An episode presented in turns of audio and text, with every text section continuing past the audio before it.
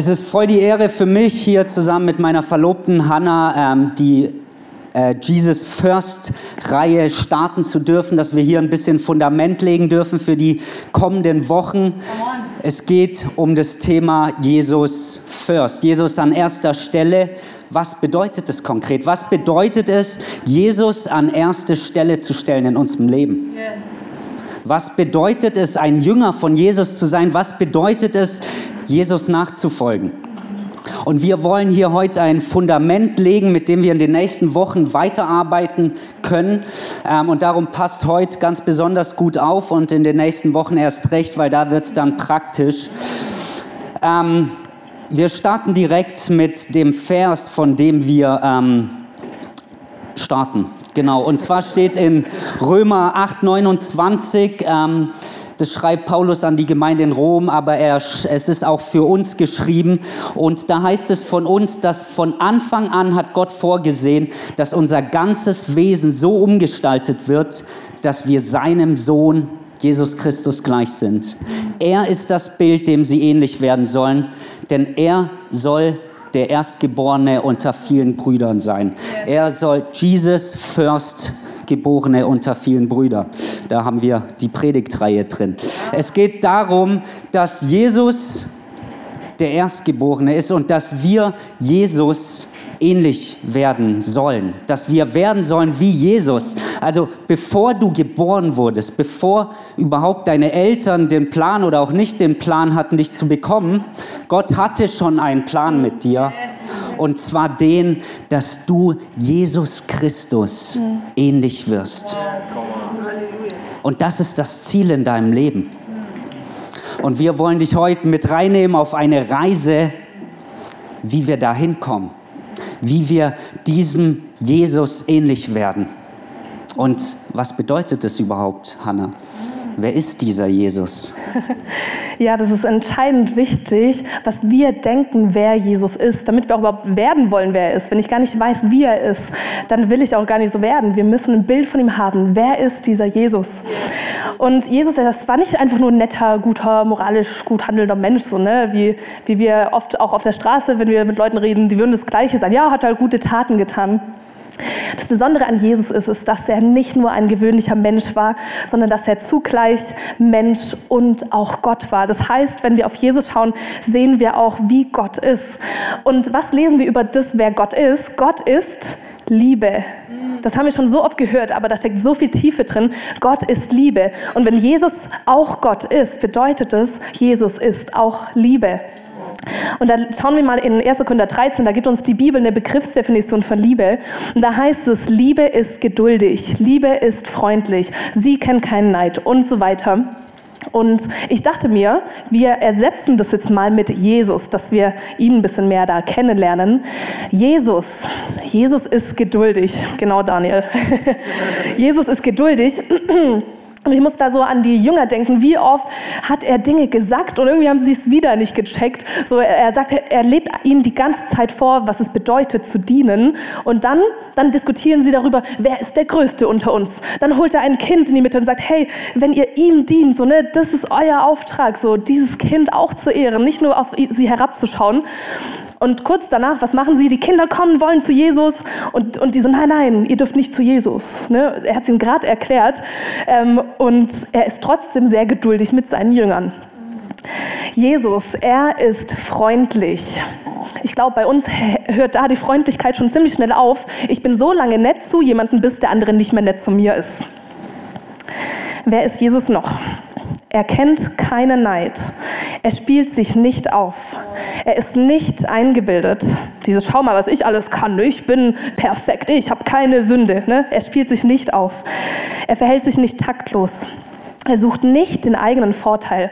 Und da ist mir eine Stelle eingefallen in Philippa 2, wo es heißt, er, Jesus, der Gott gleich war, also in allem gleich war, er hielt es nicht wie ein Raub fest, Gott gleich zu sein, sondern er ließ alle seine Vorteile los. Er hat alles losgelassen, was er im Himmel hatte, um auf die Erde zu kommen, um uns zu dienen, um den Tod am Kreuz zu sterben, damit wir mit Gott in Verbindung treten können. Und das hätte er nicht machen müssen. Er hat es freiwillig getan. Er hat seinen Vorteil, hat er losgelassen lassen, dass er in Verbindung bei Gott die ganze Zeit ist, dass er die ganze Zeit voller Freude, voller Frieden, voller Liebe ist und dann geht er in diese zerbrochene Welt hinein, um uns zu versöhnen mit sich. Es ist crazy. Er hat nicht den eigenen Vorteil gesucht. Er verliert nicht die Beherrschung. Ich musste an die äh, Pharisäer auch denken, ähm, die immer wieder versucht haben, oder auch die Juden, ihn zu töten, weil er anscheinend ein Gotteslästerer war, weil er sich ja als Gott ausgegeben hat. Und sie waren manchmal echt außer sich. Sie haben Steine aufgehoben, sie wollten ihn töten. Ne? Und Jesus, ganz oft heißt es, er schritt einfach durch sie hindurch, so weil seine Zeit noch nicht gekommen ist.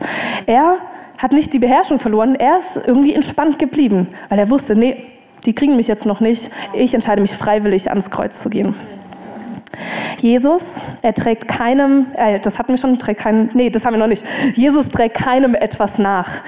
Da kam mir die Stelle von, mit Petrus, wo er sagt, hey, du wirst mich verleugnen. Und Petrus, nein, ich liebe dich, ich folge dir nach bis zum Tod.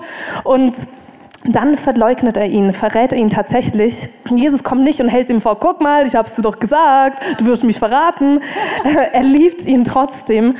Und Jesus, er, er trägt die Schuld nicht nach und zeigt dir auf oh, das und das und das, sondern er trägt deine Schuld. Er trägt sie dir nicht nach, sondern er trägt sie. Er hat sie am Kreuz getragen. Jesus, er freut sich nicht, wenn Unrecht geschieht. Wenn in deinem Leben Unrecht geschieht, sagt er nicht, ja komm, schwamm drüber, vergib halt. Erstmal sagt er, hey, das Unrecht ist nicht okay. Und dann kommt die Vergebung. Aber wo die Wahrheit siegt, freut er sich mit. Ich muss dran denken, ähm, auch mit dem Unrecht. Er ist im Tempel und er, er rastet förmlich eigentlich aus. Also nicht mit der Beherrschung, sondern da ist die Wut angebracht, weil das Gotteshaus wird zu einem Kaufhaus gemacht. Und er schmeißt die Tische weg und sagt, hey, so nicht. Das ist mein Gott. Und er freut sich mit, wenn die Wahrheit siegt. In Hebräer 12, da lesen wir, wegen der Freude, die hinter dem Grab, hinter dem Kreuz auf ihn wartete, hat er die ganzen Schmerzen, hat er die Last, die Sünden der Welt auf sich genommen. Er hat sich gefreut, weil er wusste, nach dem Tod, nach dem Kreuz, da wartet ein riesengroßer Sieg auf uns. Ja. Alles erträgt er, in jeder Lage glaubt er, huh, immer hofft er, allem hält er stand. Er vergeht niemals, er war, er ist und er wird sein. Und Gott hat uns in Jesus gezeigt, dass es möglich ist, als ganz normaler Mensch ganz außergewöhnlich zu leben. Und das Gute ist, Gott hat es nicht nur für Jesus vorbereitet. Er hat nicht gesagt, ja, nur Jesus kann es, der ist perfekt, sondern Jesus, Gott hat das für uns vorbereitet. Und was ist jetzt das Ziel? Was ist das Ziel, von dem wir sprechen?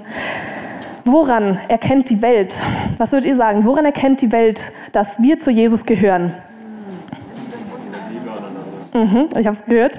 Sie erzählt, äh, sie erkennt uns nicht an, an unserer Theologie, an unserer Meinung, an dem, dass wir immer schön in den Gottesdienst gegangen sind, sondern die Welt erkennt uns daran, an der Liebe zueinander. Das heißt, es ist nicht egal, wie wie wir miteinander umgehen.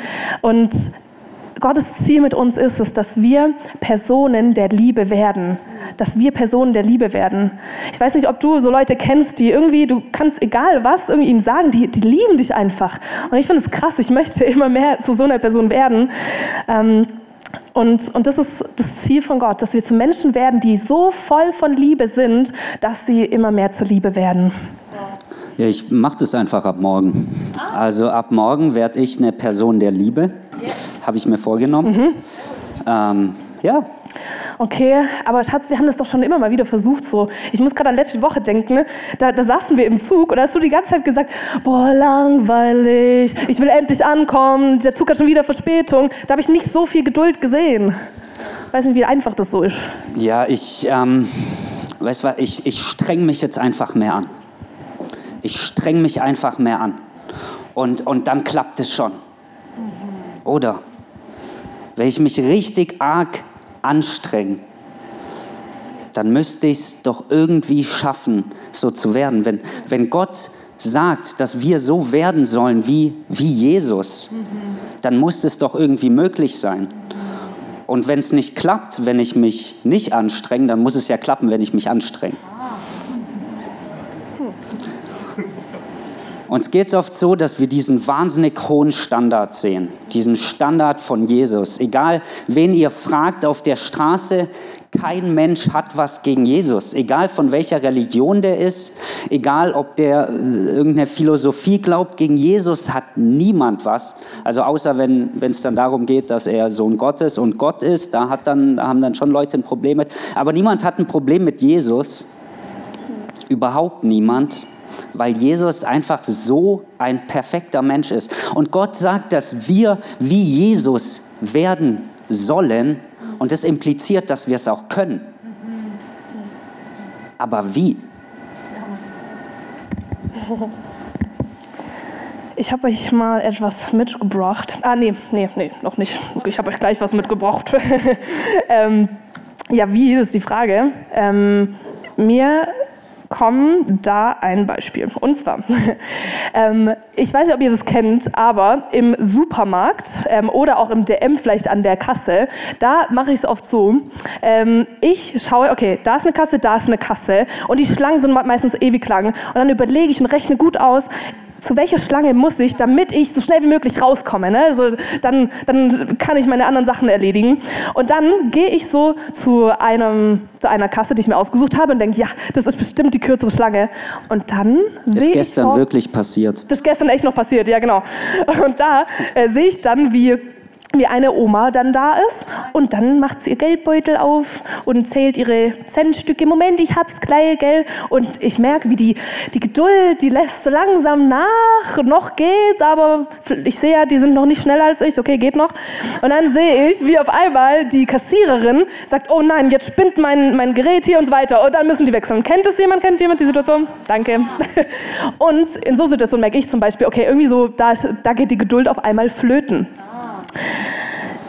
Dann gibt es aber auch noch andere Situationen, wo wir merken, irgendwie haben Personen in unserem Leben, haben uns verletzt, haben uns vielleicht schlechter dargestellt, als wir eigentlich sind. Und alles steht uns auf und wir denken, oh, ich muss mich doch irgendwie hier jetzt beweisen, behaupten. Oder irgendwas hat mich verletzt, wie die Person mit mir umgegangen ist. Und das sind auch Situationen, wo wir auf einmal merken, boah, ich habe immer wieder vielleicht auch versucht zu vergeben. Ich habe immer wieder gesagt, okay, Gott, ich versuche zu vergeben. Und doch habe ich es nicht geschafft. Und doch habe ich es nicht geschafft, die Person zu, wirklich zu lieben. Und schnell ziehen wir so eine Schlussfolgerung daraus und denken, ja, gut, ich habe es ja versucht, aber ich kann es nicht. Es, hat ja nicht geklappt. Das, ja, das funktioniert ja nicht. Genau, so Situationen kenne ich zum Beispiel. Ey, gerne die nächste Folie. Weiß jemand, wer das ist? Ne, ist nicht Usain Bolt. Usain Bolt hat mehr Oberkörper. Aber ist auch dunkelhäutig. Das ja? Eliot Kipchoge. Eliot Kipchoge, genau. Das ist der schnellste Marathonläufer der Welt. Der hat tatsächlich auf einer inoffiziellen Strecke hat er den Meilenstein ähm, der Zwei-Stunden-Marke beim Marathon. Müsst ihr euch überlegen, es sind 42 Kilometer und er hat einfach die 42 Kilometer ist er in unter zwei Stunden gelaufen. Warum zeige ich Eliot? Ja, ich dachte mir, hier wird bestimmt jeden Sonntag über Jesus gepredigt und jetzt predige ich mal über was anderes. Nein, völliger Schwachsinn. Ich habe mir am Donnerstag neue Laufschuhe gekauft ähm, und zwar genau die, die er trägt. Ähm, und dann bin ich mal losgelaufen und habe einfach Vollgas gegeben, habe gedacht, ich laufe jetzt auch einen Marathon in unter zwei Stunden, ist gar kein Problem. Ich habe dann relativ schnell gemerkt, dass es doch ein Problem ist, weil ich das Tempo von ihm nicht mal 500 Meter durchhalte. Ihr könnt es mal probieren, es ist unmöglich. Und insofern habe ich zwei Möglichkeiten. Entweder gebe ich frustriert auf und sage, es ist nicht möglich. Ich werde nie so sein. Keine Chance. Und im Fall von Kipchoge stimmt es tatsächlich. Manchen Menschen hat Gott die Gabe zu laufen gegeben, manchen weniger. Oder, und das sind meistens die Leute, denen wir in der Kirche begegnen, die Leute, die wir im Spiegel sehen, Wir tun einfach so, als ob. Und wisst ihr, wie ich das dann mache? Also ich laufe durch den Wald, ganz entspannt, also ich gehe einfach. Und wenn ich dann so eine Menschenmenge hier sehe,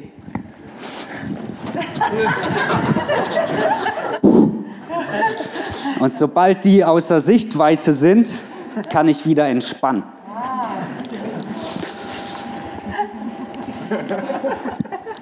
Und alle denken, ich bin so schnell wie Eliot Kipchoge. Also das macht er nicht wirklich. Manchmal. nur, nur wenn ich da bin, dann auf einmal zeigt er es. Der Punkt ist, ich kann mich jeden Sonntagvormittag zwei Stunden lang zusammenreißen. Ich kann jeden Sonntagvormittag so tun, als wäre ich ein Heiliger, der keine Probleme hat. Und leider leben wir viel zu oft so, und ich nehme mich da selbst nicht raus, dass wir nach außen hin ein Bild geben, weil Gott sagt ja, wir sollen wie Jesus sein, also muss ich auch wie Jesus sein. Ich sehe, ich krieg's nicht hin, dann tue ich wenigstens so, als ob. Oder aber ich versuch's halt, merke, ich schaff's nicht und dann kommt Selbstverdammnis rein. Ich werde mit mir selbst unbarmherzig, so viel unbarmherziger als Gott, weil Gott ist immer barmherzig.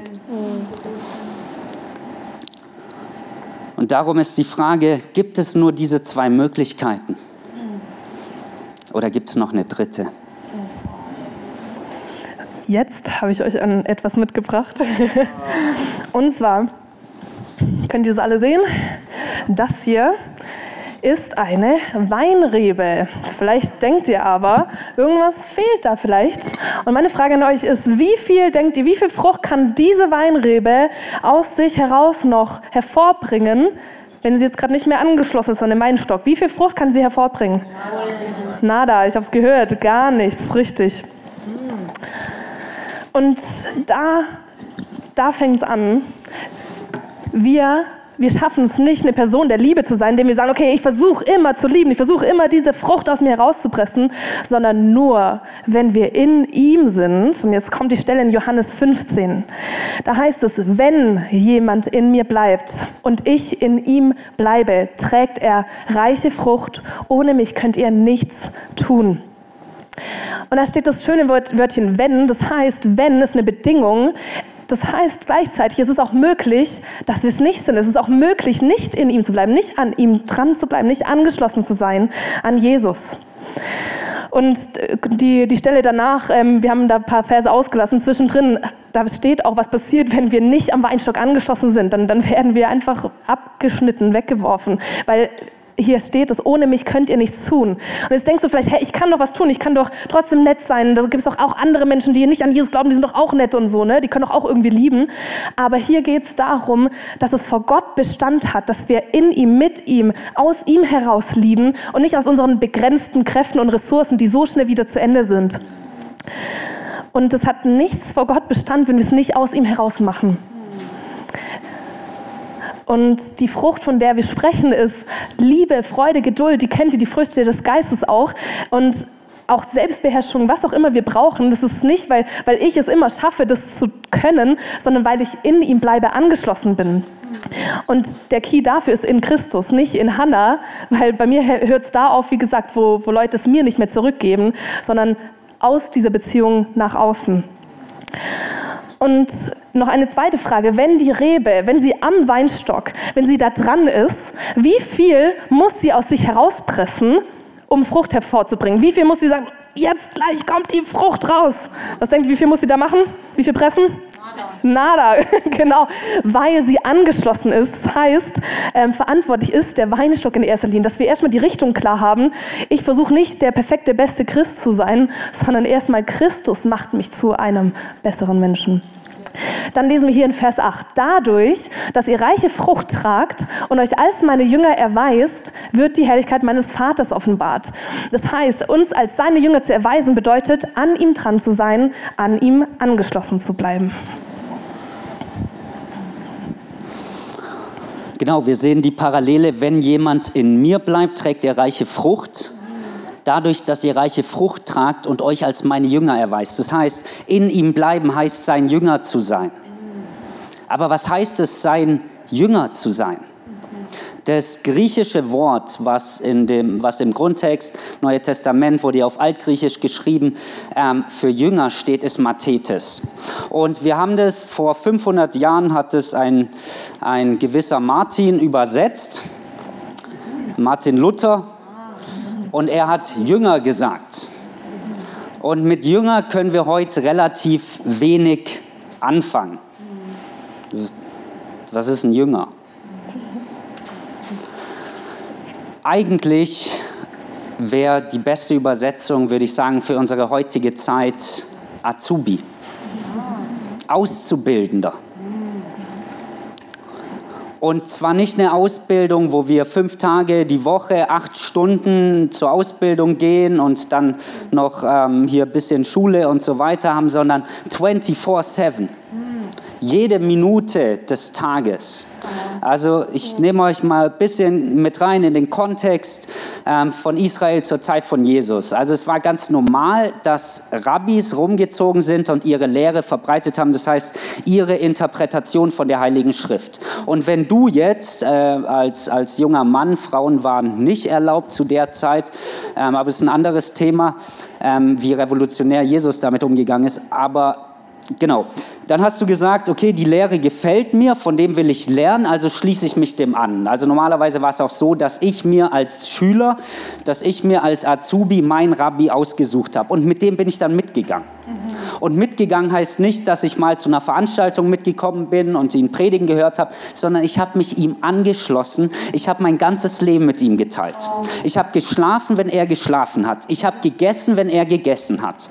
Und es ging so weit, dass ich mir als, als äh, Mathetes, als Jünger, als Azubi angewöhnt habe, die Art und Weise, wie mein wie mein Rabbi spricht. Das heißt, ich habe ihm in seinem Sprechtempo und so weiter, ich habe ihm in allem nachgeahmt. Und das ist ein Jünger.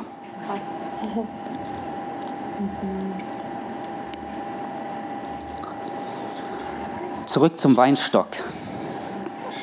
Unsere Aufgabe ist es nicht, die Früchte zu produzieren. Leute, das ist Religiosität wenn ich versuche, aus mir selbst heraus Früchte zu produzieren. Aber wir fallen dann gern, gerade in so einer liberalen Stadt wie Freiburg, auf der anderen Seite runter und sagen, ja, es ist alles Werk des Heiligen Geistes. Aber das steht nicht in Johannes 15,5. Da steht nicht, dass alles das Werk des Heiligen Geistes ist. Ja. Wahrscheinlich sind 99,999999, ich könnte jetzt die ganze Zeit weitermachen, Prozent von dem, was geschieht in uns, Werk des Heiligen Geistes. Aber wir haben einen ganz kleinen Anteil. Und dieser Anteil ist es, mit Jesus verbunden zu sein. Unsere Aufgabe ist es nicht, die Früchte zu produzieren. Du wirst es nicht schaffen. Es wird verkrampft und jeder merkt, dass es nicht echt ist. Sondern deine Aufgabe, meine Aufgabe ist es, mit dem Weinstock verbunden zu sein. Gottes Aufgabe ist es, Frucht zu produzieren. Unsere Aufgabe ist es, und seiner Gegenwart auszusetzen.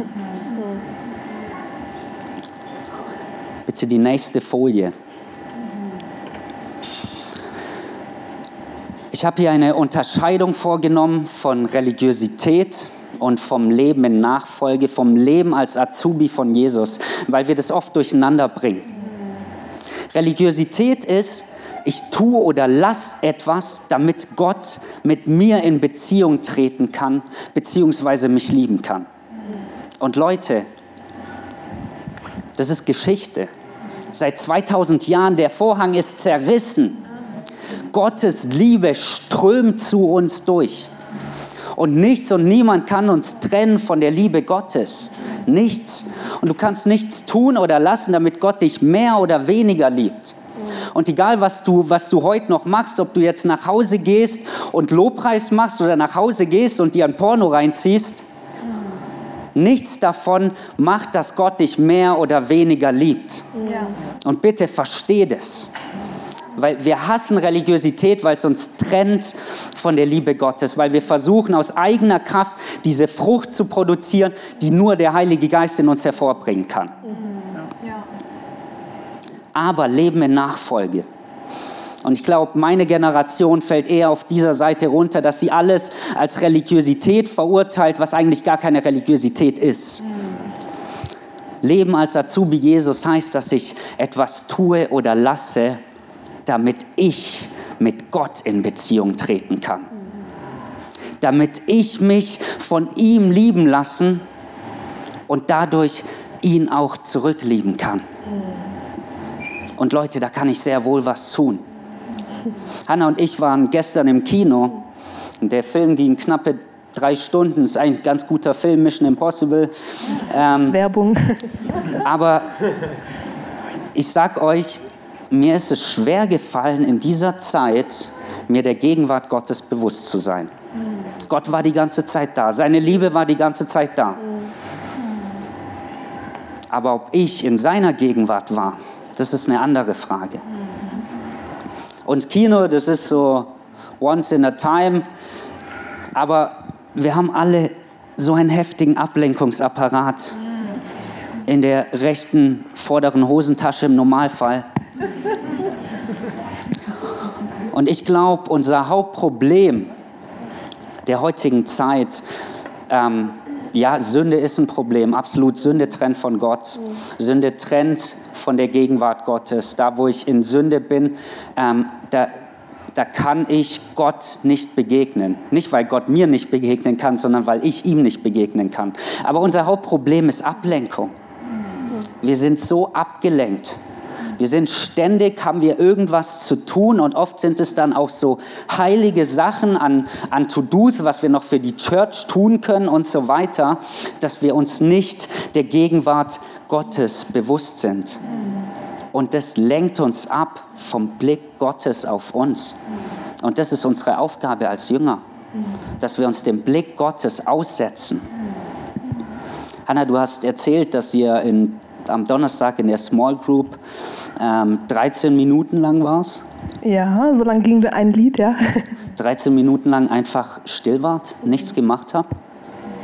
Ja, richtig. Wir saßen einfach nur da und also wir haben schon, wir haben ein Lied dem zugehört, aber es gab keine Anweisung, es gab keine Aufforderung, es gab nicht, jetzt äh, stell dir diese Frage, einfach da sein.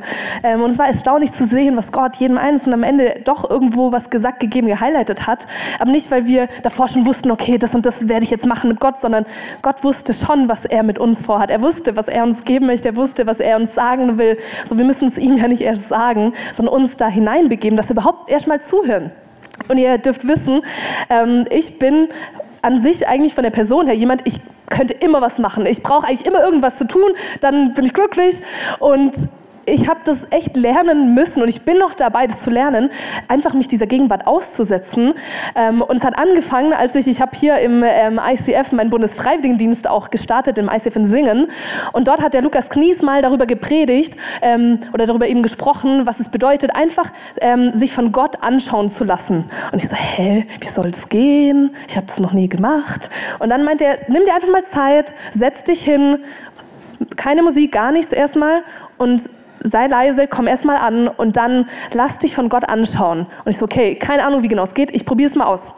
Ähm, das waren die gefühlt längsten zehn Minuten in meinem Leben. Ich saß da und es war mir langweilig erstmal. Und dann, so nach fünf, sechs, sieben Minuten, habe ich ihn einfach gefragt, Gott, wie siehst du mich eigentlich? Was ist eigentlich dein Blick auf mich? Und er hat angefangen, mir Gedanken zu geben. Und es war nicht eine laute, hörbare Stimme, es war einfach ein leises Bewusstsein. Ach krass, wow, er denkt oft ganz anders über mich, als ich über mich denke. Er hat mir Dinge zugeflüstert, wie er mich sieht, wie er mich liebt, dass ich genug bin und so weiter. Das sind die Sachen, die wir ganz oft hören, aber die wir oft nicht mal in unser Herz ranlassen. Und das war eine Übung, ähm, die ich da angefangen habe, mal zu trainieren. Das heißt, das Einzige, was ich tun muss, um Jesus ähnlicher zu werden, ist mich einfach hinflacken und gar nichts tun, oder wie?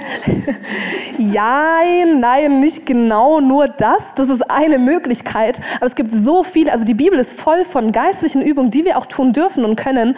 Ähm, und das ist eine Sache, dieses sich immer wieder einfach mal, ich glaube, gerade uns tut es gut, sich rauszunehmen aus allen Stimmen im Alltag und sich abzusondern und auf Gott zu hören. Das andere ist ähm, eine weitere Übung, die, die mir persönlich persönlich auch mega geholfen hat. Also wir sagen euch jetzt nicht alle, wir haben auch noch nicht alle eingeübt.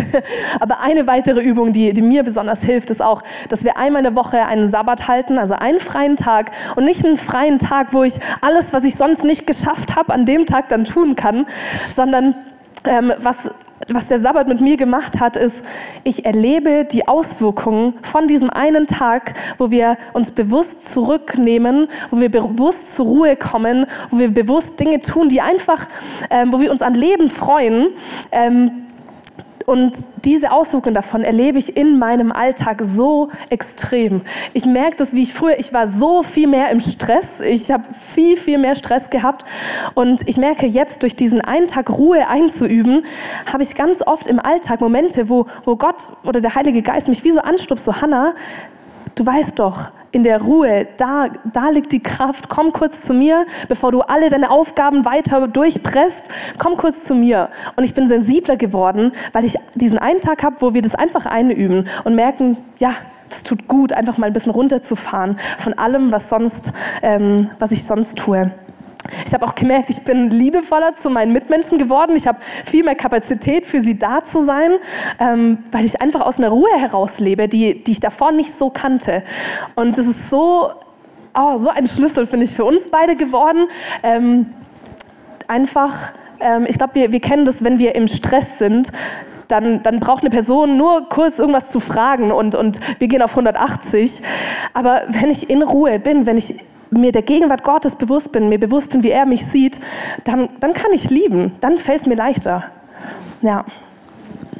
Ja, man kann von Übung sprechen, aber ich finde, Übung klingt oft so, so anstrengend und ist nicht jeder so ein Fan von. Je nach Persönlichkeitstyp hast du Bock auf irgendwelche Übungen oder auch eher weniger, wenn du eher so Enneagramm 7, also ist, ist es hier verbreitet, wie auch immer, ähm, dann fällt dir das schwerer. Also zum Beispiel gibt es eine Übung, und das sehen wir im Leben von Jesus. Ne? Zu Beginn seines Dienstes, beziehungsweise bevor er ihn begonnen hat, geht er 40 Tage in die Wüste in Stille und Einsamkeit. Und es ist für eine Hannah wesentlich schwerer als für einen Hiro. Auf der anderen Seite war Jesus dafür bekannt, dass er die wildesten Feiern gefeiert hat. Ne? Wurde sogar als Säufer bezeichnet. Ähm, ob er das tatsächlich war, glaube ich nicht. Aber dass er mal ordentlich getrunken hat, kann schon sein. Aber ein Introvertierter tut sich wahrscheinlich eher schwerer mit, mit solchen Übungen, wo, wo wir uns in Gemeinschaft begeben, wo wir feiern. Und es gehört alles dazu. Und weil Übungen so, so blöd klingt, spreche ich gern von Räumen der Gnade, die ich betrete. Also Jesus, ihr müsst euch das so vorstellen, wie, euer Leben, das ist so ein Lebenshaus mit ganz vielen Räumen, also euer neues Leben in Christus, mit ganz vielen Räumen, die ihr betreten könnt, in denen ihr Jesus begegnet, in denen ihr Jesus ähnlicher werdet. Ein Raum ist zum Beispiel Fasten. Du gehst in diesen Raum rein und fastest. Und oft ist es, während du drin bist, merkst du gar nicht so viel. Und manchmal, wenn du rauskommst, auch gar nicht so viel. Aber mit der Zeit verändert sich was. Mit der Zeit verändert sich was und du merkst immer mehr, wie du dich nach Jesus sehnst. Mit jedem Mal, dass du so einen Raum betrittst, jedes Mal, wenn ich mich Gemeinschaft aussetze, christlicher Gemeinschaft, Brüdern und Schwestern und mit ihnen zusammen einfach Gemeinschaft lebe. Ich merke, wie ich mit der Zeit liebevoller werde. Und es, und es ist tatsächlich Übung. Wie werde ich zu einem guten Läufer? Indem ich jetzt losrenne und versuche, 42 Kilometer in zwei Stunden zu laufen? Nein, sondern indem ich jetzt nachher mir die Laufschuhe anziehe und mal drei Kilometer ganz locker jogge. Und nächste Woche laufe ich fünf. Und in einem halben Jahr laufe ich zehn. Und so weiter und so weiter. Es geht nicht darum, dass wir uns besonders anstrengen, sondern dass wir es einüben, dass wir es einüben, Gottes Blick auf uns zu ertragen. Hanna und ich waren letzte Woche im Gebetshaus in St. Georgen. Wir waren sechs Stunden da und haben nichts gemacht. Und ich sage euch, es war die, nee, war es nicht, aber es war anstrengend. Es war anstrengend, weil wir es nicht gewohnt sind, uns diesem liebenden Blick Gottes auszusetzen. Aber das ist der Ort, wo wir verändert werden. In der Gegenwart Jesu wenn wir mit ihm verbunden sind. Und dann brauchen wir nicht mehr versuchen, zwanghaft irgendwas aus uns rauszupressen.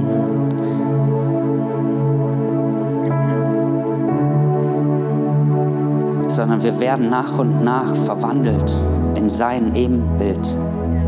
Und das klingt jetzt vielleicht erstmal so wie mit den Übungen, es klingt anstrengend, aber hey, Jesus ist der beste Ausbilder ever. Jesus sagt von, von sich, dass, dass sein Joch sanft ist, dass seine Last leicht ist. Kommt alle zu mir, die ihr mühselig und beladen seid, und lernt von mir. Ich will euch Ruhe geben.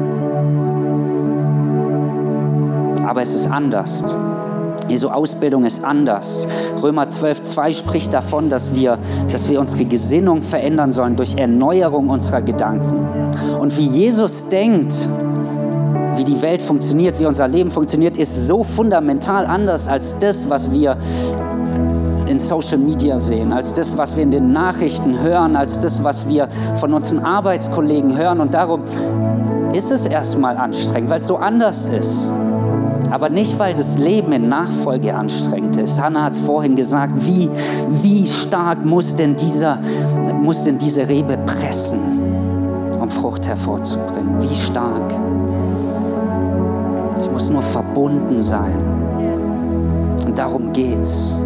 Verbunden zu sein mit dem lebendigen Gott. Und dann irgendwann, wo, wo hört der Weinstock auf? Und wo fängt die Rebe an? Kann es irgendwann nicht mehr sagen, weil sie eins geworden sind.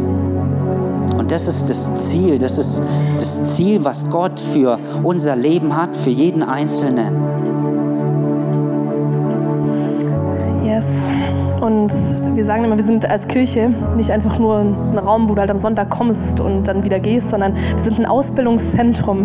Und wir wollen deswegen jetzt noch einen praktischen Schritt mit euch machen.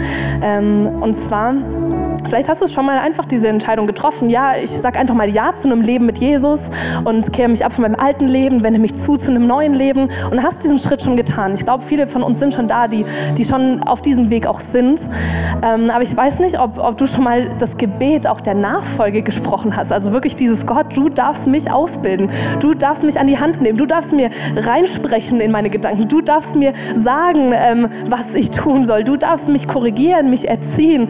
Hast du das auch schon mal gebetet? Hast du auch mal dieses Gebet von Gott, du darfst mich ausbilden, gesprochen? Und wir wollen es einfach kurz machen ähm, und nur, wirklich nur, wenn du das wirklich willst. So, Jesus zwingt niemanden in die Nachfolge. Jesus sagt nicht, du musst jetzt mir nachfolgen, sondern willst du mir nachfolgen? Dann kann ich dich gerne ausbilden. Aber du darfst es freiwillig entscheiden. Und wenn du das möchtest, ähm, ja, dieses Gebet der Nachfolge zu sprechen, ne? auch wenn du schon Nachfolger bist, ähm, dann darfst du einfach da, wo du bist, aufstehen, ähm, wenn du mit mir das Gebet sprechen willst. Und es braucht auch ein bisschen Mut, das zu, zu beten. Ich weiß, also das ist nicht einfach nur, ja, ja, ein paar nette Worte.